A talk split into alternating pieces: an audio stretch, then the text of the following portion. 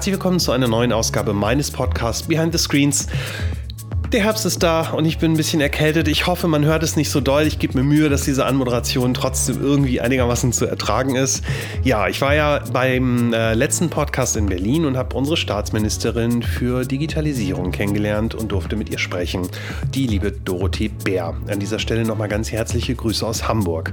Und wie zu erwarten war, hat die Folge kontroverses Feedback ausgelöst bei euch. Immer wenn es um politische Themen geht, dann ist man natürlich emotional und ähm, das konnte man ganz gut verfolgen. Die eine Hälfte Hälfte von euch fand es irgendwie ganz cool, was da passiert, dass es generell mal jemand gibt, der sich um das Thema Digitalisierung kümmert. Und dann gibt es die andere Hälfte von euch, die halt sagen, hm, ist alles doof und CSU ist sowieso blöd und Horst auch und, und Doro auch und die machen ja alle gar nichts. Und ich habe bewusst auf diese Themen gar nicht reagiert, weil mein Podcast sich natürlich um das Thema Digitalisierung dreht und nicht um Politik. Ähm, nichtsdestotrotz, wenn ich dazu was sagen sollte, würde ich sagen, ich bin irgendwie froh, dass es Menschen gibt, die den Politikzirkus, den Politikalltag ein bisschen bunter machen. Vielleicht vielleicht auch der ein, an der einen oder anderen Stelle nicht ganz so ernsthaft ähm, sehen und manchmal auch mit den eigenen Waffen der Kritiker zurückschlagen. Ähm, diese Woche hat ja ähm, Bär ähm, eigene Giffys gelauncht. Ob das jetzt die richtige Antwort ist, sei dahingestellt, aber ich fand es ganz lustig. Könnt ihr euch ja mal anschauen, wenn ihr bei Giffy äh, nach Dorothee Bär sucht, solltet ihr die finden oder ansonsten unter ihrem Twitter-Account. So, kommen wir aber zur heutigen Ausgabe. Und zwar war ich ähm, wieder in Berlin und ich habe Claudia Oecking getroffen. Claudia Claudia Oecking ist eine Geschäftsführerin von Philip Morris, dem ähm, Weltmarktführer ähm, in der Tabakindustrie und eigentlich ein Konzern, wo man denkt, hm, äh, was hat denn der jetzt mit Digitalisierung zu tun? Und ähm, ich bin über eine Kampagne gestolpert und zwar die Unsmoke-Kampagne. Da ruft im Prinzip das Unternehmen Philip Morris dazu auf, das Produkt Zigarette nicht mehr zu verwenden. Und ich bin da irgendwie dran hängen geblieben und habe mich damit beschäftigt und dachte, hm, ist das nicht alles irgendwie nur ein PR-Gag? Was soll das eigentlich? Ich habe mich tiefer damit beschäftigt, habe kontroverse Meinungen dazu gelesen gelesen. Und unabhängig davon, ob es jetzt Technologie ist oder nicht, habe ich gedacht, was für ein wahnsinniger Wandel. Da ist ein Unternehmen, was im Prinzip seine eigenen Kunden und potenzielle Kunden dazu aufruft, ähm, das Produkt nicht mehr zu verwenden oder dieses Produkt auch gar nicht zu kaufen. Und ob das alles so stimmen kann und wie man so einen Change in so einem großen, über 100 Jahre alten Unternehmen eigentlich hinbekommt und auch trotzdem die Mitarbeiter mitbekommt, ähm, während man diesen Wahnsinns-Move macht, zu sagen, hört auf zu rauchen, kauft nicht mehr unsere Produkte, das hat mich interessiert. Und deswegen habe ich Claudia Oecking angesprochen und die hat auch sehr schnell reagiert und war sehr, sehr kurzfristig bereit zu einem Gespräch in Berlin und ähm, das war sehr nett. Äh, leider ist das Mikrofon ausgefallen, äh, das äh, hört ihr auch gleich, aber wir haben alles gegeben. Ich glaube, dass die Qualität trotzdem ganz gut geworden ist, aber dies nur vorab zur Erklärung. So, dann wünsche ich euch auch schon ganz viel Spaß und ich packe jetzt meine Sachen zusammen und bin schon wieder auf dem Weg nach Karlsruhe und treffe dort meinen nächsten Gast und wer das ist, erfahrt ihr in der nächsten Ausgabe. Jetzt erstmal viel Spaß, Philip Morris, Claudia Claudia Oecking. Bis bald. Tschüss. Heute bin ich mal wieder in Berlin und äh, der heutige Podcast geht direkt mit einem wahnsinnigen technischen Problem los. Und zwar ist ein Mikrofon ausgefallen. Das heißt, ähm, wir müssen heute ein bisschen zusammenkuscheln und dieses Gespräch äh, mit einem Mikrofon aufnehmen. Wir geben uns Mühe und ich hoffe, dass das trotzdem ähm, gelingt. Und ähm, es ist eine besondere Situation, weil ich spreche heute mit einer wahnsinnig gefährlichen Frau. Sie ist eine Mischung aus Peter Lustig und Kofi Annan und eine Frau, deren Arbeit dann beginnt, wenn andere aussteigen. Ähm, heute zu Gast bei mir Claudia Oecking. Herzlich willkommen. Äh, Dankeschön. Die Beschreibung habe ich so auch noch nicht gehört. ja, ich habe versucht, ein bisschen ähm, ähm, eine Beschreibung zu finden, die, die gut zu dir passt. Claudia Peter Oecking, lustig finde ich super. Ja. ähm, wir kommen sicher auch noch bestimmt gleich im Gespräch drauf, warum ich diese, diese beiden Personen als, als Referenz gewählt habe. Ähm, du bist äh, eine von mehreren Geschäftsführern bei Philip Morris, dem Weltmarktführer im Tabak, in der Tabakindustrie, kann man das so sagen? Ja, genau. Wir sind das führende internationale Tabakunternehmen. Und hier in Deutschland haben wir ähm, am Standort München quasi unsere Verwaltungszentrale und ähm, kümmern uns hier um, um den Markt. Und ich darf mich da kümmern um grob die Themen Politik und Kommunikation. Okay, das heißt ähm, Kommunikation mit der Außenwelt, PR, das sind deine Themen. Du kommunizierst aber auch nach innen oder macht das ein Kollege oder eine Kollegin? Wir haben ähm, den Bereich interne Kommunikation ähm, aufgehangen beim Personalbereich. Ähm, gleichzeitig ist es natürlich so, dass es so ein kontinuierlicher Dialog ist bei uns in der Geschäftsführung. Wie kommunizieren wir? Wir wollen es also nicht nur, ähm, ich sag mal, einer Mitarbeiterinfo überlasten oder dem Intranet, wie wir kommunizieren, sondern vor allem geschlossen als ähm, als Geschäftsführung Zeichen setzen über Kultur, über Strategien. Ähm, insofern darf ich ein bisschen mitkommunizieren. Mhm. Versuche das. Ja, Und du bist seit vier, fünf Jahren bei Philip Morris? Äh, ja, genau. Ich bin 2013 mhm. ähm, habe ich zu Philip Morris gewechselt und war jetzt eine Weile in, in Gräfelfingen, mhm. verschiedenen Funktionen. Also habe Unterabteilungen von meinem jetzigen Bereich geleitet. Dann war ich ähm, jetzt ähm, anderthalb, zwei Jahre in Österreich, habe dort den Politik- und Kommunikationsbereich ähm, geleitet. Jetzt hatte ich einen kleinen Ausflug in unsere Zentrale nach Lausanne und habe da bei unserem Rechtsvorstand an so ein paar internationalen Themen ja eher fast forschen dürfen. Mhm. Ähm, es waren jetzt kleine Projekte, wo wir gesagt haben, wir, wir, überlegen und diskutieren mal so ein bisschen in die Zukunft. Ähm, wie haben gesellschaftliche Veränderungen auch eine Relevanz für uns? Und jetzt bin ich seit 1. August hier wieder zurück okay. zu Hause. Die äh, Zuhörer werden sich vielleicht wundern, warum, ähm, warum wir sprechen, weil der Podcast ähm, geht ja im Kern um das Thema Digitalisierung. Und ähm, ich habe diese Frage relativ oft zu beantworten, weil viele Menschen Digitalisierung immer ganz äh, schnell und, und ganz doll in einen Technologietopf tun, weil Digitalisierung immer Technik ist und das war's. Und ähm, ich habe mich ein bisschen mit euch beschäftigt aufgrund einer Kampagne, auf die wir gleich noch zu sprechen kommen. Und ich habe äh, von außen nämlich einen wahnsinnigen Wandel in eurer Industrie wahr. Und ich würde sagen, der ist noch tief, äh, tiefgreifender als der Wandel in der Automobilindustrie. Äh, du bist jetzt seit vier, fünf Jahren dabei. Ist es noch das gleiche Unternehmen, bei dem du dich damals beworben hast? Ähm, nee, tatsächlich ähm, nicht mehr. Wobei ähm, vielleicht in so einem Wandel ja auch die Frage ist, kommt der aus dem Kern heraus. Und ich glaube, bei uns im Unternehmen, was, was immer da war und immer noch da ist, ist, dass wir einfach grandiose Marketeers haben. Also ich bin mit den Kollegen ja tagtäglich im Dialog und kann so viel lernen, ähm, wie kreativ man sein kann, wie man versucht, am Konsumenten dran zu sein. Ähm, aber Teil der Unternehmens, des Unternehmenskerns war es eben auch, dass wir versuchen, bestmöglich verantwortungsvoll mit unseren Produkten umzugehen. Und ähm, aus dem Gedanken heraus, ähm, also wir haben ein Produkt, die Zigarette, die hat uns groß gemacht, da sind wir Marktführer, ähm, die aber schädlich ist und, und süchtig macht. Und, ähm, und, und ähm, damit eben wahnsinnig Probleme bereitet, haben wir dann vor 15 Jahren überlegt, wie können wir eigentlich nicht nur sagen, wir gehen deswegen proaktiv mit Regulierung um, wir unterstützen natürlich Warnhinweise, wir schützen ähm, Kinder und Jugendliche, all solche Themen, sondern wie können wir eigentlich so das Grundproblem lösen und das Produkt ändern. Und ähm, heute sind wir also immer noch das gleiche Unternehmen, aber wir haben eine Alternative. Mhm. Ähm, und die stellt alles auf den Kopf und gleichzeitig stellen wir noch die ganze Industrie mit ähm, in Wind. Okay. Die, die Kampagne, auf die ich gerade angesprochen habe, ähm, findet man bei Twitter und ich glaube vielleicht auch woanders unter dem Hashtag Unsmoke. Ich glaube, da gibt es auch relativ viel Print, was ihr noch ähm, gemacht habt. Also Hashtag Unsmoke. Wer das jetzt mal sehen möchte, wir haben jetzt äh, mitten in Berlin in der Stadt, ihr hört gerade äh, die Feuerwehr oder die Polizei. Hat nichts mit uns zu tun. Hat so ein bisschen Großstadt-Flair. Ganz gut. ähm, genau, die Kampagne heißt Unsmoke, also Hashtag Unsmoke. Und ähm, was mich so ein bisschen verwundert hat, und das war wirklich auch der Auslöser, also ich bin darüber gestolpert und dachte, was ist das denn? Da ruft ein Unternehmen dazu auf, das eigene Produkt nicht mehr zu verwenden. Was äh, steckt dahinter? Ist das ein PR-Stand? Ist das ernst gemeint oder gibt es da einen Trick? Ähm, also die, die Kampagne ist ähm, tatsächlich eine, eine internationale. Ähm, wir haben das jetzt in Deutschland runtergebrochen darauf, dass wir gesagt haben, wir rufen zum, zum Dialog auf. Wir wollen äh, streiten am liebsten ähm, und diskutieren.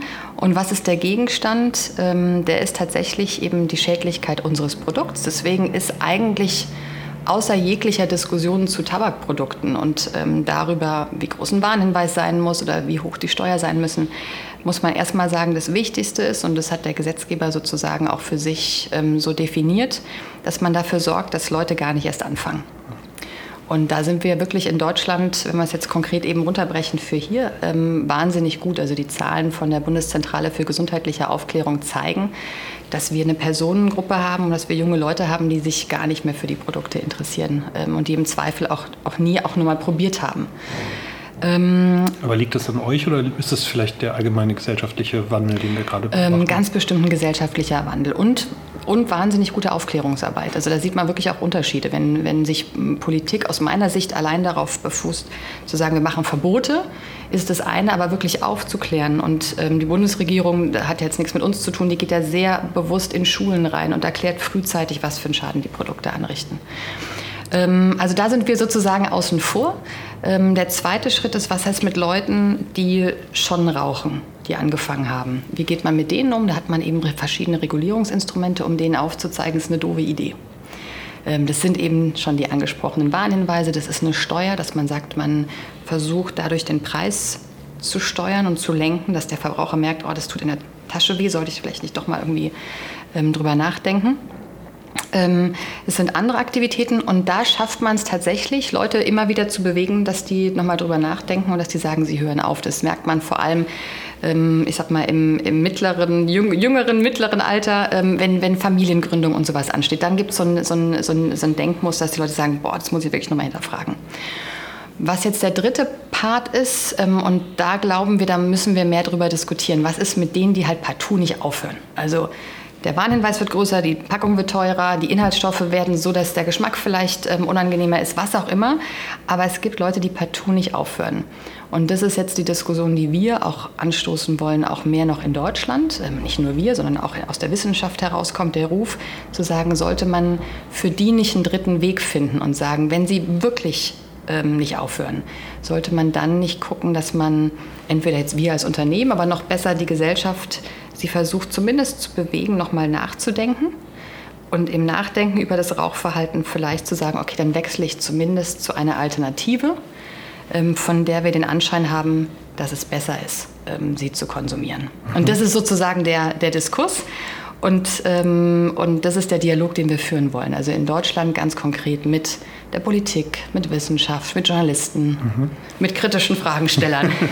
so kritisch bin ich ja gar nicht. Na, du hast gefragt, ob es ein PR-Stand ist. Und ich glaube, da muss man sagen, wir haben so vehement gesagt, wir wollen, dass es den Marlboro-Mann nicht mehr gibt. Mhm. In der Werbung bei uns gibt es den eh schon lange nicht mehr. Ähm, aber wir haben jetzt seit, ich glaube, zwei, drei Jahren gar nicht mehr für Zigaretten geworben, sondern nur noch eben für diese alternativen Produkte. Und die Frage ist, wenn es ein PR-Gag ist, ähm, wie konsequent kann man es machen? Und wir haben wirklich als Unternehmen jetzt vor drei Jahren zum ersten Mal gesagt, wir wollen, dass so früh wie möglich die Leute jetzt aufhören, keine Zigaretten mehr zu rauchen. Ähm, wenn sie aber noch was weiter konsumieren, in dem Fall jetzt Nikotin, dann doch zumindest über die Alternativen. Ich glaube, wir können gar nicht mehr zurück. Und mhm. mit der Kampagne haben wir das jetzt noch mal deutlicher gemacht. Ähm, das kommt ja auch nicht nur, da sind ja auch nicht nur alle happy drüber, ähm, dass wir das machen. Mhm. Also von daher, wenn wir sagen würden, das versuchen wir jetzt mal, testen wir aus, ähm, dann hätten wir, glaube ich, nie so weit gehen können, wirklich hm. das Unternehmen komplett auf diese rauchfreie Zukunft auszurichten. Wie kann ich mir das ganz konkret vorstellen? Also ihr habt 170 Jahre Historie, ihr seid eigentlich ein Unternehmen, was in der, in der Kern-DNA Markenführung hat. Also ihr wart ich bin, ich bin mit, mit euren Marken aufgewachsen. Ich habe, meine Eltern haben beide geraucht. Der Marlboro Man war für mich eine, eine Identifikationsfigur damals. Äh, viele unserer Zuhörer werden ihn gar nicht mehr kennen. Ähm, so, stark hat sich das eigentlich gewandelt. Das heißt, ähm, ihr macht es und ihr habt es tief in euch drin. Und jetzt äh, hängen wir uns alle von Steve Jobs irgendwelche coolen Plakate an die Wand äh, für The Crazy Ones und die Misfits und wie sie alle heißen, die Querdenker. Ähm, kommt da bei euch eine Agentur rein und sagt, ich habe eine total tolle Idee, wir machen unser eigenes Produkt kaputt? Oder, oder kommt das von euch selbst? Hat sich da jemand getraut? Also gehst du oder irgendjemand aus dem Marketing irgendwo hin und sagt, ich habe eine Idee, wir machen mal was ganz anderes, wir sagen, unser Produkt ist doof? Hm. also ich glaube, es war sozusagen nicht so digital. Es wäre jetzt schöner zu sagen, eines Tages ist unser Management aufgewachsen, aufgewacht und hat gesagt, so, jetzt ist vorbei. Es, ich glaube, es war ein Prozess. Also es waren vor 15 Jahren ähm, sozusagen, also vielleicht wenn ich nochmal einen Schritt vorher, erstmal, wir könnten mit dem Produkt noch weiter viel Geld verdienen. Das mal als Rahmen. Auch. Der Im Markt, auch. Genau, also der Markt geht zwar runter, aber wir schaffen es da trotzdem mehr Geld zu finden. Also das vielleicht mal als Grundlage. Also wir sind nicht, nicht wahnsinnig unter Druck. Ähm, wir haben uns den selbst gemacht. Vor 15 Jahren haben wir eben gesagt, wollen wir wirklich damit klarkommen und wollen wir weiter unser Geschäft auf ein so gefährliches Produkt basieren. Und dann dürfte sich ähm, eine Gruppe hinsetzen ähm, und forschen und gucken, das Problem beim Rauchen ist die Verbrennung, weil man eben über diese Verbrennung von organischen Stoffen, von dem Tabak eben wahnsinnig viele Schadstoffe erzeugt. Die Frage war, wenn der Raucher weiter darauf besteht, dieses Konsumgefühl zu haben, wie schaffen wir es, ihm das zu geben, aber ohne diese Schadstoffe? Und dann wurde erstmal geforscht. Ähm, das war irgendwo im, im Kämmerlein. Und dann war, glaube ich, der nächste Schritt, dass irgendwann vor sieben Jahren dann ein CEO gesagt hat, jetzt testen wir das mal. Darf ich an der Stelle mal ja. kurz einhaken? Warum habt ihr euch die Frage gestellt? Und die, die ähnliche Frage habe ich, mhm. habe ich vor kurzem Automobilmanagern gestellt. Also äh, wenn ich, wenn ich ein gutes Produkt habe wie den Golf, der schon immer verkauft wurde und sich immer verkaufen wird, dann komme ich ja nicht morgens ins Büro und sage, jetzt, jetzt machen wir den Golf mal elektrisch. Da muss ja irgendwo Druck herkommen. Ähm, ihr hattet den Druck nicht. Ihr seid Marktführer. Ich glaube, ihr wart auch damals Marktführer. Ähm, hatte irgendein schlechtes Gewissen? Oder also woher kommt das? Oder sind es am Ende dann doch vielleicht die äh, Überlebensängste oder die oder finanzielle Interessen, was ich nicht schlimm finden würde. Ich versuche es mhm. nur zu verstehen. Ähm, also ich glaube, heute haben wir natürlich gesellschaftlich einen anderen Druck. Mhm. Wirtschaftlich im Zweifel immer noch nicht, aber gesellschaftlich. Der Ursprung aber von dem, was wir heute besprechen können, liegt eben 15 Jahre zurück. Und ich glaube, ich weiß jetzt nicht, ob man sagen kann, Corporate schlechtes Gewissen, aber es gab damals ähm, große juristische Auseinandersetzungen, gerade in Amerika. Und die Firmen, alle, die damals im Markt waren, also wir als Nummer 1 und Nummer 2, 3, 4, haben sich alle ihre Gedanken gemacht, wie gehen wir jetzt damit um. Und dann war eben dieses proaktive, wir stehen zur Regulierung. Und ich glaube, da gab es eben diesen Moment, in dem man sagt, ernsthaft, das kann es nicht sein. Und ich, das ist mein Verständnis, so wie ich es jetzt heute sehe dass man gesagt hat, ähm, unser Produkt tötet am Ende des Tages Menschen. Ähm, darauf kann man keinen soliden Wachstum ähm, noch über Jahrzehnte sich, sich vorstellen. Ähm, da muss es doch eine Alternative geben.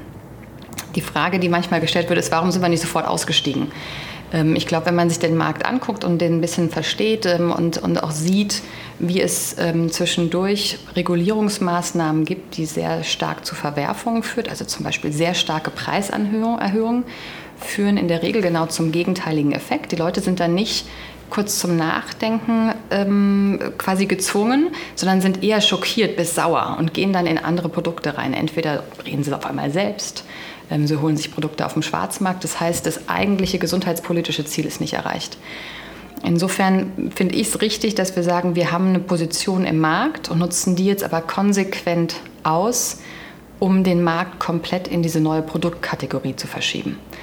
Ähm, ob das vor 15 Jahren schon jemand vorhersehen konnte, dass es dann so endet wie jetzt, ähm, das glaube ich nicht, sondern ich glaube, es war dann wirklich ein Prozess. Man hat dann Produkte gehabt, hat die getestet, hat vielleicht festgestellt, puh, noch nicht so ganz rund. Ähm, und dann gab es erste Markterfolge, dann gab es erste Reaktionen auch ähm, von Investorenseite, dann gab es erste Reaktionen von Mitarbeiterseite. Ähm, und dann gab es irgendwann, glaube ich, den Initiativmoment, was, was ich ganz toll finde, jetzt als Mitarbeiterin, die ja auch motiviert sein möchte von, von den Chefs ganz oben sozusagen, ähm, zu sagen, nee, jetzt kommen alles auf die eine Karte. Mhm. Und was wir, glaube ich, zu dem Zeitpunkt noch nicht wussten und woran wir immer noch arbeiten, ist das eine ist, und du hast jetzt eingangs ja auch gesagt, Digitalisierung. Was heißt das? Wir reden ja ganz viel, gerade bei diesen Transformationsthemen, über was sind die zukünftigen Geschäftsmodelle. Wir haben das quasi schon. Also wir werden weiterhin sehr nah am Ursprungsprodukt sein, aber eben eine bessere Alternative anbieten. Ob das jetzt dann E-Zigaretten sind oder Tabakerhitzer, kann man mal gucken, was uns in den nächsten 10, 15, 20 Jahren noch einfällt. Da sind die Forscher von uns jeden Tag dran. Aber wir sind noch sehr nah am Ursprungsprodukt. Wäre auch, glaube ich, falsch, jetzt von uns aus zu weit weg davon zu gehen. Ähm, das Geschäftsmodell haben wir, aber die Frage ist, wie geht man damit im Markt um? Und das ist sozusagen die große Herausforderung, die jetzt auch die tagtägliche Transformation mhm. bei uns in, in so einem Markt wie Deutschland jetzt ausmacht. Bevor wir auf den Markt schauen, vielleicht mhm. nochmal einen, einen internen Blick. Du hast gerade ähm, gesagt, du hast ein Feedback auch von den Mit- oder Reaktionen von Mitarbeitern mitbekommen. Man sagt ja immer in dieser digitalen Transformation, ich kann das Wort eigentlich selbst kaum mehr hören, äh, ist es so wichtig, die Leute mitzunehmen und das Mindset und bla bla bla. Ähm, wenn ich jetzt irgendwie seit, keine Ahnung, seit zehn Jahren bei Philip Morris bin und halt irgendwie, ich, ich habe Marlboro aufgebaut, so dann bin ich ja auch irgendwie stolz darauf. Ähm, nehmen die das ernst, was da gerade passiert? Also wird dieses, diese, die, diese E-Zigarette zum Beispiel, wird das ernst genommen oder lachen da auch Leute drüber bei euch und sagen so Quatsch? Also nur mit Tabak ist es eine Zigarette. Also tatsächlich ist es auch da ein langsamer Wandel und wie es so immer ist, es gibt ein paar Leute, die lassen sich sofort drauf ein und ein paar, die, die, die wollen erstmal Fragen stellen. Das ist ja auch gut und die, die, die Frage ist, gibt man dem besonders viel Raum oder auch nicht. Ähm, ich glaube, der größte Schmerz, Trennungsschmerz, aber das ist jetzt meine ganz persönliche Einschätzung, war vielleicht nicht so sehr vom Produkt, sondern eher von den Marken. Ähm, es gab auch am Anfang eine lange Diskussion, bringt man jetzt eben, in, unserem Fall sind es weniger die E-Zigaretten, die liquid-basiert sind, sondern eben Tabakerhitzer, die noch auf Tabak basieren, bringt man die noch irgendwie unter einer Marlboro-Marke zum Beispiel auf den Markt. Und es war so, ein, so, eine Überlegung, halten wir fest auch an diesem Premium-Versprechen oder sagen wir, nee, wirklich komplett Cut? Und dann gab es eben die Entscheidung, nee, wir machen kompletten Cut. Wir bauen, bauen komplett neue Markenwelten auf. Ähm, ich glaube, wir hängen alle noch an den alten Marken. Ich glaube, so ein bisschen auch im, im, im Change geht es ja auch darum, so ein bisschen noch was festhalten können. Aber es gibt, glaube ich, auch niemanden im Unternehmen mehr, der noch dran zweifelt, weil wir tatsächlich so konsequent alles drauf umstellen. Also wir haben ähm, bis vor vier Jahren ähm, Abteilungen im Marketing gehabt, die haben eben auf der Marke XY, Z, AB, wie auch immer gearbeitet. Ähm, und auf einmal haben wir die Standardmarken zusammengefasst in einen kleinen Bereich, der jetzt wahnsinnig immer natürlich noch rockt. Der hat noch viel zu tun. Der muss ja zum Beispiel dafür sorgen, dass die Händler vor Ort in irgendeiner Form die Produkte auch noch darstellen können. Aber das große Marketing, die großen Geschichten, die werden komplett nur noch zusammengefasst für die neuen Produkte. Das heißt, das Arbeiten im Marketing würde ich mal schätzen 90 Prozent nur noch auf den neuen Produkten. Mhm. Ähm, Im Vertrieb ähm, haben die Kollegen komplett neue Strukturen reingefahren ähm, und ähm, haben komplett neue Aufgabenbereiche. Wir haben ja jetzt eigene Läden, die wir betreiben in ganz Deutschland zum Beispiel, aber auch weltweit. Ähm, sowas haben wir ja früher nie gemacht. Das heißt, ein Zweifel darf oder kann einfach eigentlich niemand haben, weil er im Intern so krass sieht, wie die Veränderung da ist, wie sich die Aufgaben von uns allen in den letzten vier Jahren so drastisch geändert haben. Ist deswegen der Weg akzeptiert, ist natürlich die andere Frage und das ist was, was wir, wo wir uns viel Zeit nehmen wollen, das auch zu erklären. Aber im Großen und Ganzen würde ich denken, ja. Mhm. Wenn man sich so ein bisschen die Kommunikation und diese, diese Markenwelten anschaut, du hast von euren eigenen Läden gesprochen. Ähm, ich habe neues mit unserem ähm, Kreationschef gesprochen. Wir haben über, über E-Zigaretten gesprochen und ich weiß gar nicht, ob es euer Produkt war. Ich glaube aber ähm, auch eine große Out-of-Home-Kampagne in, in, Hamburg und es wirkt alles so wahnsinnig ich will nicht sagen klinisch, aber es, es, wirkt fast gesund. Es wird viel mit Weiß gearbeitet und äh, schöne, gesunde, hübsche Menschen, die ähm, erst Yoga machen und dann in der Hand haben. Also so wirkt das so ein bisschen. Ähm, zieht das neue Leute an, also Leute, die sich vielleicht vorher nicht vorstellen konnten, bei euch zu arbeiten, die plötzlich euch wieder als attraktiven Arbeitgeber empfinden, weil sie sagen, Mensch, das ist ja irgendwie eine tolle Markenwelt? Also ganz wichtig, nur so als sozusagen kleiner Disclaimer. Das Wichtige ist, zieht es neue Leute an. Bei den Konsumenten wollen wir das auf jeden Fall vermeiden. Wir sprechen ausschließlich erwachsene Raucher an, also die, die wirklich schon geraucht haben. Gerne auch von einer, von einer ähm, Wettbewerbsmarke, aber eben auch unsere eigenen. Ähm, zu den Leuten im Recruiting, ähm, da sehen wir es tatsächlich. Also es gibt vielleicht so Leute wie mich. Ähm, ich kam in der früheren Zeit rein, weil ich gesagt habe, ich kann nichts anderes, außer jetzt irgendwie in einem schwierigen Umfeld ähm, die Moderation zwischen Unternehmen und Gesellschaft sozusagen ähm, zu unterstützen. Aber ähm, gerade in, in den kommerziellen Bereichen, im, im Vertrieb, im Marketing, ähm, gibt es, ich möchte jetzt Generation Y ist wahrscheinlich auch ein Thema, bei dem du sagst, oh, das, auch die Diskussion habe ich schon so oft geführt, aber ähm, wenn, wenn wir sehen, es gibt neue Generationen, denen sind denen ist der Purpose wichtig, der Firma, aber auch wie sie allgemein mit gesellschaftlichen Themen umgehen, dann hat natürlich jetzt die Veränderung im Produktportfolio für die eine Riesenbedeutung. Und daneben haben wir ganz neue Bereiche. Also wir haben eben in Neuchâtel eine Forschungseinrichtung, in der 400 Wissenschaftler aus den unterschiedlichsten Disziplinen arbeiten. Ähm, das brauchten wir früher nicht, aber ich habe zum Beispiel bei mir auch einen Bereich, das ist die Wissenschaftskommunikation. Die, die, die, die führen eben konkret zu unseren wissenschaftlichen Erkenntnissen draußen Gespräche mit NGOs, mit Wissenschaftlern, mit Politik. Ähm, und da sind Wissenschaftler dabei, die hätten vor fünf Jahren bestimmt noch nicht angefangen, bei mhm. uns zu arbeiten. Die mhm. sehen jetzt erst überhaupt den Raum dafür und vielleicht sogar eine tolle Chance, ähm, wie sie wirken können.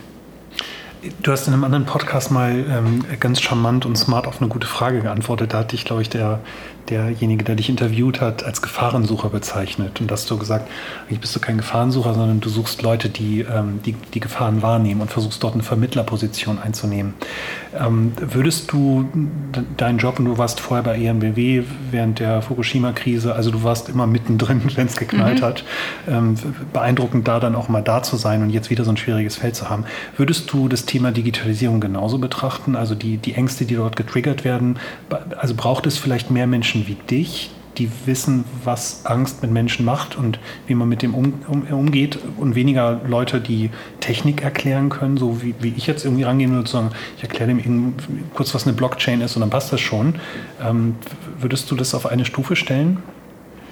Hm, wahrscheinlich braucht es ähm, beides. Also ich glaube, wenn wir jetzt ähm, das Thema Digitalisierung per se sagen, löst es bei jemandem wie dir oder auch bei mir ähm, die berühmte Neugier, von der du kürzlich gesprochen hast, ähm, aus. Aber es, ähm, es löst auch, wow, was gibt es da für Möglichkeiten aus? Und es löst totale Ängste aus. Ähm, und ich glaube, dass wir jetzt gerade auch ja, gesellschaftlich eine Transformation durchnehmen, durchleben, die auch Gefahren birgt und die uns jetzt als internationalem Unternehmen, aber auch als einem, das kulturell sehr offen ist und ähm, auch, auch hier und da Angst macht oder mir jetzt auch ganz persönlich. Und ich glaube, zu sagen, wo kann man erklären nach außen, aber wo kann man auch ins Unternehmen reinwirken und eben Ängste erklären, ist ganz wichtig. Also ich glaube, jeder Change, ähm, dieses Abholen, von dem du vorhin gesprochen hast, sollte immer gedacht werden von den Ängsten, die die Leute haben. Mhm. Ähm, und die können für den, der an der Spitze steht und eine tolle Idee hatte und die tolle Strategie ausgerufen hat, können die ganz banal wirken. Aber für den Mitarbeiter, der irgendwo ähm, in Zukunft eine neue Aufgabe hat, der in Zukunft in einem neuen Büro sitzt, der in Zukunft einen neuen Chef oder einen neuen Kollegen oder neue Mitarbeiter hat, ähm, bei dem kann das ganz unterschiedliche Emotionen auslösen. Und ähm, wir wissen, der Change bleibt. Ähm, und momentan habe ich das Gefühl, fokussieren wir uns sehr stark darauf, was er eher für Nachteile hat und eigentlich sollten wir vorangehen und sagen, was gibt er uns für Möglichkeiten und da, wo die vielleicht Downsides haben, wie können wir die sozusagen regulieren? Mhm. Ähm, und wie können wir darauf einwirken, dass die, dass die dann nicht zutage kommen? Mhm. Ähm, von daher, ähm, ja, also es gibt Leute, die vielleicht professionell wie du erklären, ja auch vermitteln, so wie ich. Und dann sollte aber auch jeder Manager für sich ähm, einfach sich immer wieder darauf besinnen, dass dieses tagtägliche Hamsterrad und diese wahnsinnige Dynamik, die wir haben, dass die Leute verunsichert. Du hast auf einem ähm, Panel, ich weiß gar nicht, wo das war, das ist, ich habe es bei YouTube gefunden, hast du, hast du mal was ganz Schönes gesagt und zwar, wenn über Digitalisierung gesprochen wird, dann reden wir oft über neue Geschäftsprozesse oder neue Abläufe, neue Geschäftsmodelle. Wir hatten eingangs auch kurz drüber gesprochen. Du hast aber was anderes gesagt. Du hast gesagt, ähm, ihr müsst bei euch die Kultur restrukturieren. Was meinst du damit? Und wie geht das? Also kommst du morgens rein und sagst, wir sind jetzt alle so? Genau. Jetzt so in die Richtung. Ähm, ja, genau, so einfach ist es ah. leider nicht. Ähm, ich glaube, dass es, dass es sehr oft damit einhergeht, bei uns auf jeden Fall. Deswegen kann ich jetzt nur von uns erzählen. Wir waren äh, Marktführer und zwar aus einer wahnsinnigen Kompetenz heraus. Wir haben den Markt am besten verstanden, wir haben die Markenwelt am besten kommunizieren können. Wir haben ja irgendwann unsere Marken gar nicht mehr auf dem Plakat genannt. Es wusste aber jeder anhand der Bildsprache schon, worum es eigentlich geht. Ähm, wir haben den Vertrieb exzellent gemacht und äh, außenrum das Management wohl auch nicht so verkehrt. Ähm, das war ein Markt, der relativ ähm, ja, linear war. Ähm, jetzt haben wir neue Wettbewerber, wir haben neue Produkte, wir haben Konsumenten, die neue Produkte überhaupt erst lernen müssen, die Vorbehalte haben. Ähm, wir haben ähm, technische Geräte zum ersten Mal. Wir hatten ja früher Einwegprodukte, haben jetzt ähm, technisches elektronisches Gerät, das man vielleicht auch zurücknehmen muss, bei dem wir uns auch Sustainability-Fragen stellen müssen. Was machen wir? Wie sorgen wir dafür, dass die nicht in der Umwelt in irgendeiner Form unsachgemäß ähm, am Ende dort, dorthin gelangen? Ähm, wir haben so viele neue Fragestellungen, dass wir viel näher an den Markt ran müssen. Mussten wir das früher nicht? Da war es scheinbar einfacher.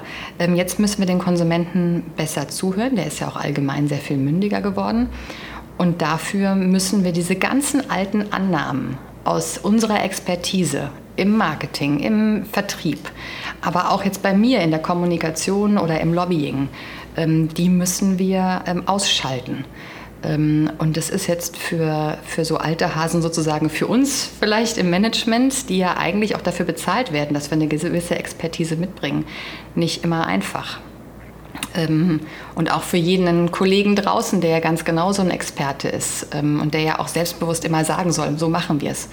Und insofern ist es bei uns eine Frage, wie können wir die Exzellenz in so vielen Prozessen verbinden mit einem besser zuhören, sich selbst hinterfragen, nicht mehr das Klassische zu machen in der Firma. Du hast irgendwie ein Projekt definiert, sagst das und das ist das Budget, jetzt Leute macht mal und nach anderthalb Jahren stellst du im Markt fest, okay, warte, wirklich für die Katze, interessiert kein Mensch von den Botschaften hinterher, von der Gestaltung, sondern wie schaffst du es durch viele kleine Iterationsschleifen, ähm, sicherzustellen, dass du immer auf dem richtigen Weg bist, weil einfach der Markt sich draußen so verändert, dass, der, dass du anderthalb Jahre nicht verlieren kannst. Mhm.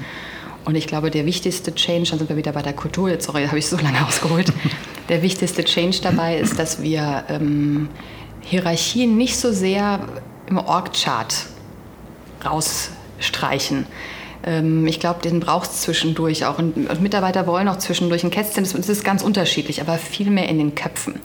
Ähm, wir haben heute um, um zu verstehen, wie laufen neue Management-Tools, also Lean Startup-Instrumente, die uns ja helfen, den Markt besser zu verstehen und, und unsere Annahmen zu hinterfragen, in einem schnellen Sprint mal was auszutesten. Wir haben Mitarbeiter, die sind wahnsinnig jung, ähm, aber die können das viel besser. Ähm, wir haben Leute, die in Digitalthemen viel besser sind, Big Data wir müssen sicherstellen, dass die in der Diskussion mit am Tisch sitzen und dass wir denen richtig zuhören. Ähm, und ähm, wir müssen sicherstellen, dass die Fragen stellen dürfen und hinterfragen dürfen und dass die ihre Ängste äußern, damit sie nicht einfach abhauen, ähm, weil sie irgendwie frustriert sind. Und insofern ist das vielleicht der größte kulturelle Change, eben diese, diese internen Barrieren manchmal eher im Kopf als, als im Org-Chart abzubauen. Mhm. Ich finde es ganz interessant, was du sagst. Also, dass wir, du hast gerade gesagt, dass ihr diesen Leuten zuhört und dass sie mit am Tisch sitzen. Ich erlebe das auch ganz oft in meiner Arbeit. Also, wenn man, wenn man mit einem Neukunden sozusagen in dieser Anbahnungsphase ist, man lernt sich kennen, man mag sich und irgendwann kommt es zu einem Vertrag, dann reden alle über diese tolle agile Welt, über Sprints und dass man halt ja so super agil zusammenarbeitet. Und wenn es dann losgeht, ähm, holt einen dann oft die Realität ein. Dann ist dann dann doch wieder der alte Einkäufer, der dann ab Budget XY dann doch nochmal irgendwie wasserfallig das Lastenheft sehen will und so weiter. Wie, wie bekommt ihr das hin? Also du hast gerade eben gesagt, dass, ähm, ihr konntet Marken wahnsinnig gut managen. So, ich wusste, es ist Marlboro, obwohl es nicht draufsteht. Da sitzt jetzt dieser alte Hase, der dafür verantwortlich war. Und jetzt kommt der Junge und sagt, also ich habe mir mal die Zahlen angeguckt oder ähm, ich habe nutze einen Algorithmus oder was auch immer, irgendeine Reichweite und alles das, was du sagst, alter Mann, stimmt nicht mehr. Wie, wie, wie gebt ihr diesen Menschen die Wertschätzung und den Raum? Wie geht das? Also nur mhm. zum Meeting einladen reicht ja nicht. ähm, also erstmal beruhigt es mich, wenn du quasi aus deiner Expertise mit so vielen unterschiedlichen Unternehmen das bestätigst. Ähm, also wir fallen natürlich auch jeden Tag wieder in die alten Muster zurück. Ähm, ich glaube, was wichtig war, dass wir auch gesagt haben, dass die, ähm, dass die unterstützenden Prozesse, also auch die ganzen Finanzprozesse, die Einkaufsprozesse natürlich ganz genauso an den, an den neuen Geschwindigkeit angepasst werden müssen. Ähm, dass, dass wir da wirklich äh, gucken, wo kriegen wir noch die Balance hin, am Ende diese Kontrollmechanismen einzuhalten, die halt in so einem weltweiten Konzern natürlich wichtig sind. Ähm, und gleichzeitig ähm, Abstimmungswege zu verkürzen, um, um eben einfach diese Geschwindigkeit halten zu können. wo sind wir quasi als Corporate trotzdem mutig und machen mal einen Test? und treffen gleichzeitig die Balance, die meinem Bereich jetzt so wichtig ist, ähm, dass, wir, dass wir nichts machen, wo wir später sagen würden, das, das war vielleicht nicht so verantwortungsvoll, wie's, wie's, wie wir es eigentlich uns wünschen. Ähm, insofern, ich habe keine gute Lösung. Wir versuchen einfach, alle Kollegen mitzunehmen ähm, und, und sie eher zu ermutigen, dass sie dank ihrer Expertise ähm, aber eben genau die richtigen sind, auch in dieser neuen Dynamik, in neuen Prozessen ähm, diese Veränderung mitzugestalten. Ähm, und das ist, glaube ich, die, die Mischung, ähm, klappt es jeden Tag wahrscheinlich nicht. Hm. Ich habe so ein Lieblingsbuch, das heißt uh, Three Buckets of Innovation und das ist so ein bisschen der, also so ein, ein Modell, wie Innovation mhm. funktioniert. Und der Autor beschreibt da, dass sozusagen die Herausforderung, dass man Gelerntes vergessen soll, um halt mhm. Neues zu lernen. Mhm. Ähm, jetzt hast du das eindrucksvoll gesagt, dass ihr natürlich viele Dinge könnt, die euch erfolgreich gemacht haben. Würdest du, würdest du sagen, dass diese Dinge, die ihr könnt, eigentlich jetzt in dieser neuen Welt nichts mehr wert sind? Du hast in einem Interview mal gesagt, ich glaube, du hast BWL studiert, also all das, was du in deinem Studium gelernt hast, ist heutzutage eigentlich nicht mehr relevant. Würdest du so weit gehen, dass man, also ich habe auch BWL studiert, ich, ich finde es ganz gut und ich glaube, dass es ähm, auch eine Konstante ist und mir nach wie vor hilft, auch im Wandel irgendwie einen, roten Faden mhm. wenigstens an einer Zahl mal mhm. nachzuvollziehen und diese ganze Agilität auch mal ganz kurz zur Seite zu mhm. stellen und Dinge zu beurteilen. Würdest du so weit gehen, dass das alles nichts mehr wert ist? Also tatsächlich hast du natürlich recht. Das, ich, deiner Frage ist ja so, schwingt ja so ein bisschen, wenn ich mir das erlauben darf zu interpretieren, ja auch so ein bisschen mit ähm, das ist dann eine, eine Geringschätzung. Ähm, und jetzt auf mich übertragen dürfte ich das natürlich, aber auf die Kollegen wäre es nicht richtig. Also ich stimme dir zu, ähm, in dem klassischen BWL-Wissen, in einem System, in einer Systematisierung von Prozessen, in einer Analyse und so weiter, da ist immer noch ganz, ganz viel Tolles in dem Grundverständnis und so, so eine gemeinsame Managementsprache ja auch zu haben.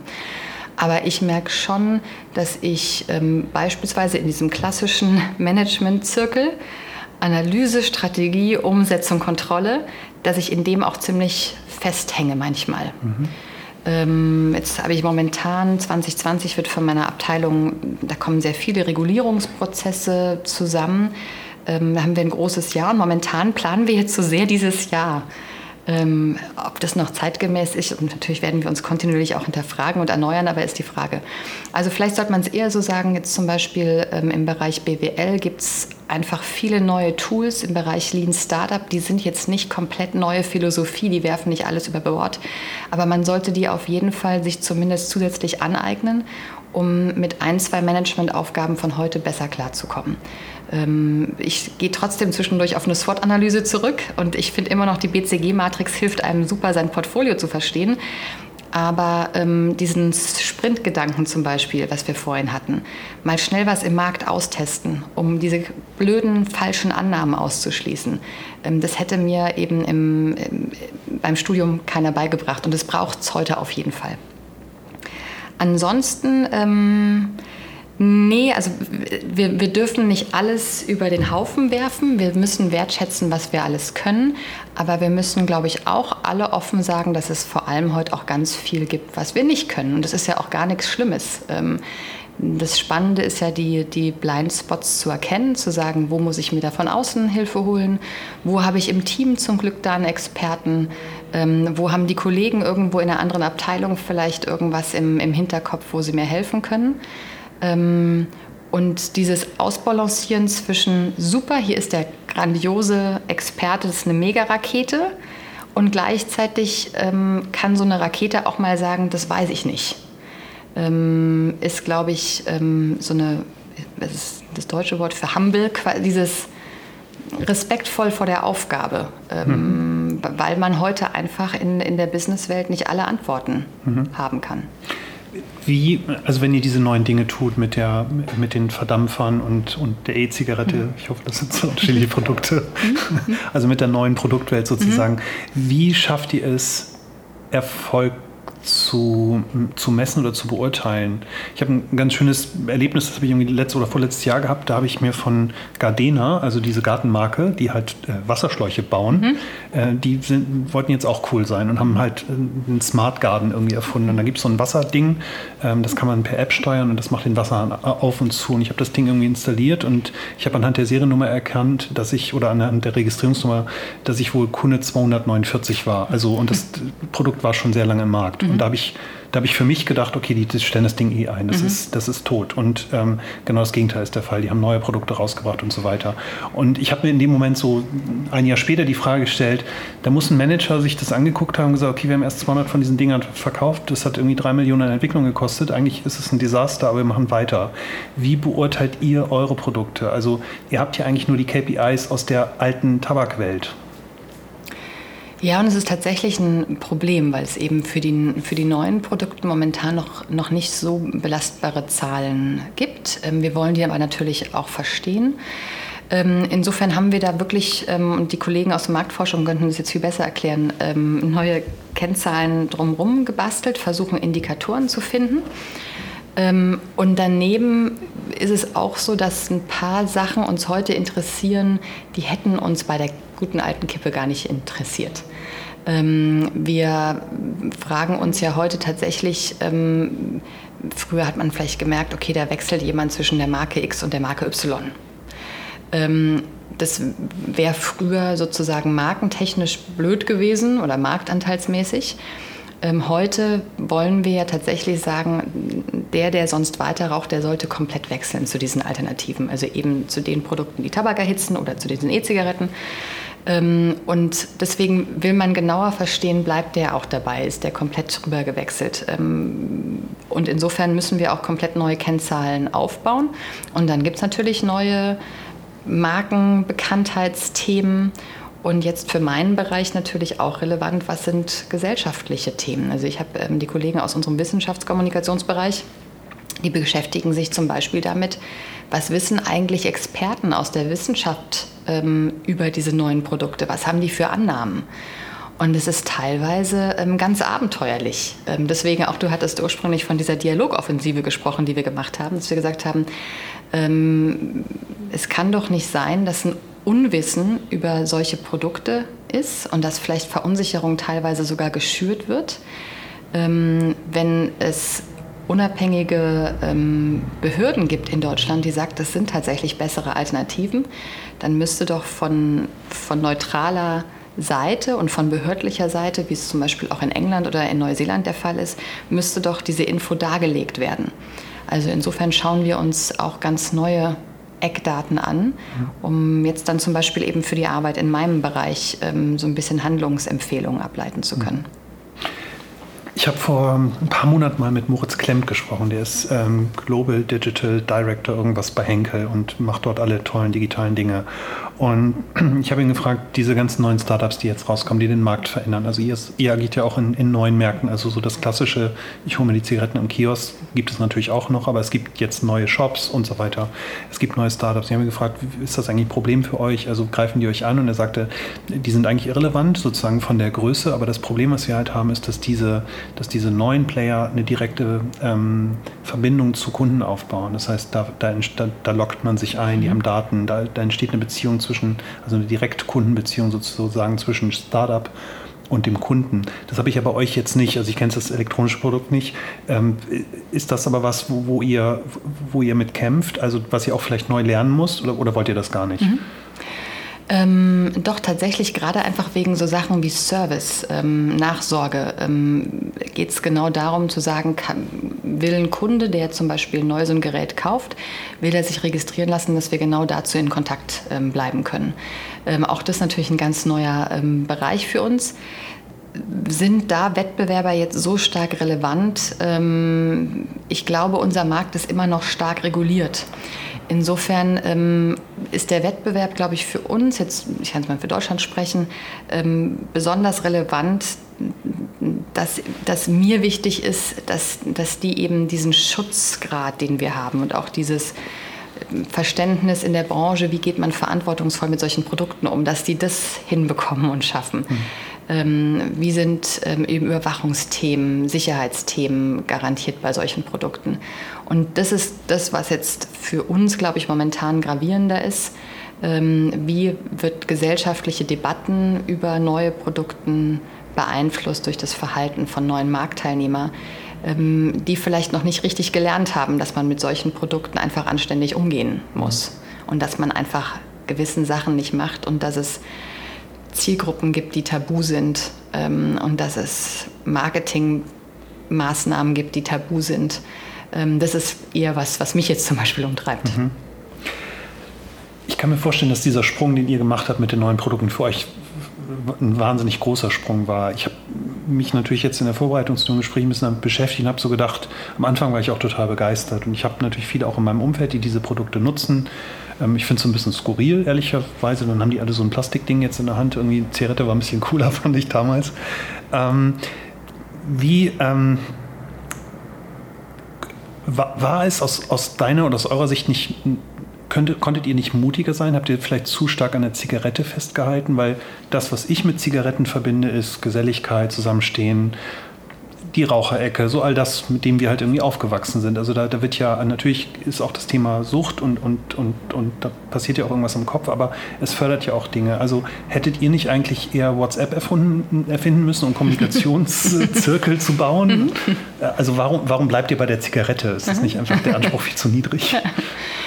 ähm, also ich weiß gar nicht, ob wir das könnten. Ähm, von daher, ähm, ich, ich glaube, es ist immer mal wieder die Überlegung, wie weit kann man sozusagen die Kernkompetenz nutzen, um in wirklich komplett andere Felder zu gehen. Ich, ich glaube, wir sind mit dem Feld, das wir haben, mit all der Komplexität, die dieser Markt hat, ähm, eben gerade wegen den Regeln, ähm, wegen der festen Vertriebsstrukturen, sind wir wirklich schon gut bedient. Ähm, und in der Frage Geselligkeit und ähnliches ähm, ist das sozusagen Treiber gewesen für die Entwicklung. Ähm, also wenn du hingehst und sagst, ähm, jetzt, jetzt sind wir mal stinklangweilig und bleiben einfach nur dabei, dass wir den, dass wir den Raucher von seiner Kippe wegbringen möchten, ähm, wenn, er, wenn er sich wirklich entschlossen hat, sonst dabei zu bleiben. Dann ähm, ist eben die Frage, kriegt man diese Produkte so hin, ähm, dass sie ja, das Potenzial haben, dass sie eben weniger schädlich sind. Das ist die eine Komponente. Das hilft aber nur was, wenn der Raucher das findet, was er mag. Ähm, und der mag den, den Filter im Mund zu spüren. Der mag das Volumen, das sich im, im Mund öffnet. Der mag, der, der achtet so ein bisschen auf dieses Thema Zigarettenlänge. Ähm, der ähm, Zeitfaktor. Zum Beispiel. Mhm. Ähm, ähm, die ganze Gestik, Haptik, ähm, da achtet er drauf. Und ähm, insofern bestenfalls hätten wir was hinbekommen, was genauso aussieht wie eine, wie eine Zigarette, aber halt einfach diese Verbrennung nicht hat. Und das ist sozusagen auch der, der Standard, an den wir hinarbeiten. Und jetzt sind sozusagen die elektronischen ähm, Hilfsmittel, um eben den Tabak nicht mehr zu verbrennen, sondern eben nur noch zu erhitzen, die sind dann ein Zwischenschritt und wir sehen aber auch ja an der Marktresonanz, dass, dass das für den, für den Raucher schon okay ist. Also mhm. dass der, der wird am Anfang vielleicht merken, dass der Geschmack ein bisschen anders ist. Klar, ich habe nicht mehr diese Verbrennungsstoffe, sondern eben Tabak wird eben nur noch erhitzt. Aber der nimmt es schon an. Ähm, aber der Anspruch muss eben sein, diese, diese beiden Themen in Balance zu bekommen, wenn ich jetzt, ähm, wenn wir am Ende ihm was anbieten, was ihm noch das Nikotin gibt wie vorher, ähm, aber auf eine bessere Alternative, aber es ist ein pinker Ballon, den er sich in die Nase stecken muss, wird er es nicht annehmen. Mhm. Ähm, und dann ist das Geselligkeitsthema eh äh, vom Tisch. Insofern ist es der Treiber für unser Forscher, jetzt für die Produkte, die es jetzt schon gibt und auch für alles, was die in der Zukunft machen. Aber ich glaube, was anderes, das wird uns also WhatsApp hätte uns wahrscheinlich überfordert als Organisation. Wer weiß. Ja, man sagt ja, also wenn man so diese ganzen Silicon Valley Bücher äh, liest und guckt, was Google macht mhm. und so, dann sind ja immer, wie die Leute fragen sich ja nicht, wie ich zum Mond komme, sondern direkt, wie ich, wie ich am Mars, äh, äh, wie ich zum mhm. Mars fliegen kann und dort campen kann. Ähm, die, ähm, die, die, der, der Hintergrund der, der Frage ist so ein bisschen, ich habe vor kurzem mit einem Manager von Porsche gesprochen mhm. und habe halt ge gesagt, okay, in Porsche hat genau das Thema. Also du hast die Haptik, du hast die Beschleunigung. Also wie, wie wollt ihr denn um Gottes Willen bei, bei, der, bei der aktuellen Stimmung, und das wird sich natürlich vorziehen, Mobilität unterliegt einem wahnsinnigen Wandel, wie wollt ihr, wie wollt ihr denn Zukunft dich noch Autos bauen? Und er sagte, naja, ob es jetzt Autos sind oder nicht, ist eigentlich egal, sondern es geht eigentlich um, die, um, die, um das Markenversprechen, also Präzision, Sportlichkeit. Und das muss sich nicht nur in einem Auto ausdrücken, das kann sich natürlich auch in anderen Dingen ähm, ausdrücken. Und deswegen mhm. Äh, habe ich halt gedacht, warum kommt eigentlich nicht von so einer großen Marke wie euch mal was ganz anderes, was vielleicht mhm. gar nicht sozusagen euer Beritt ist. Aber da gibt es kein Team bei euch, die halt sagen, okay, wir spinnen mal was komplett anderes, wir bauen einen Campingplatz. Nee, und ich glaube, also ich glaube, dass da auch ähm, und, und auch im Zweifel auch zu Recht ähm, der, ähm, ich sage jetzt mal per se der Regulierer. Das ist, ist, auch vielleicht nicht Regierungsorganisationen, die sich mit Tabakkonsum beschäftigen, aber auch Politiker, wie auch immer, dass die sagen würden, wir wollen bei dem Produkt äh, keine Brandline, wie auch immer, Extension. Das, das waren Diskussionen, die gab es früher um, bei Marlboro, um den Marlboro Country und dann Pullover und so weiter. Ähm, also von daher, vielleicht gibt es das in der Zukunft und vielleicht gibt es jetzt auch schon irgendwo, ich sag mal, ein Spinnerteam in Lausanne oder in Neuchâtel, unserer Forschungseinrichtung, das daran arbeitet. Aber ich glaube, aus der Verantwortung heraus ähm, und ähm, in Verbindung mit dem, was der Markenkern ist und was eben auch dazugehört im Sinne dieses Tabak- ähm, bzw. Nikotinkonsums, äh, ist es auch Teil der Verantwortung, jetzt nicht zu weit weg von der Zielgruppe, nämlich dem, der schon raucht, ähm, und von, von dem eigentlichen Produkt zu wechseln. Mhm. Bei Porsche, ich, die machen ja auch schon Taschen, also von daher ist dann vielleicht der Weg zum Campingplatz nicht mehr so weit. Ja, stimmt. Ähm, vielleicht abschließend ein, ein, Blick in die Zukunft. Könntest du dir vorstellen, ich habe es heute Morgen erst wieder erlebt, dass, dass ihr Druck auf eure Produkte bekommt aus völlig neuen Märkten. Also das, was ich heute Morgen erlebt habe, was ich leider relativ oft erlebe, ist, ähm, ich nutze relativ viel Car2Go, um, um irgendwie ein, ein, ein Teil zum Beispiel zum Bahnhof jetzt heute Morgen zu überbrücken. Und ich steige in dieses Auto ein und es riecht nach Zigarette. Ich darf da nicht rauchen. Ähm, und da ist halt die Frage, mache ich Kategorie dafür verantwortlich oder mache ich eigentlich das Rauchen verantwortlich? Finde ich Raucher an der Stelle eigentlich doof. Ich habe früher selbst mal geraucht, also äh, ich habe dafür aber kein Verständnis mehr. Und das heißt, wenn wir mal weiterblicken und sagen, wie verändert sich Mobilität, wir werden in Zukunft alle keine Autos mehr haben, wir werden uns Autos teilen, der eine raucht, der andere nicht, wie geht das halt eigentlich? Wird das überhaupt noch akzeptiert? Könntest du dir vorstellen, dass diese, dass diese Bewegungen, diese, diese Megatrends, die es dort gibt, einen, einen stärkeren Einfluss auf eure Produkte haben werden?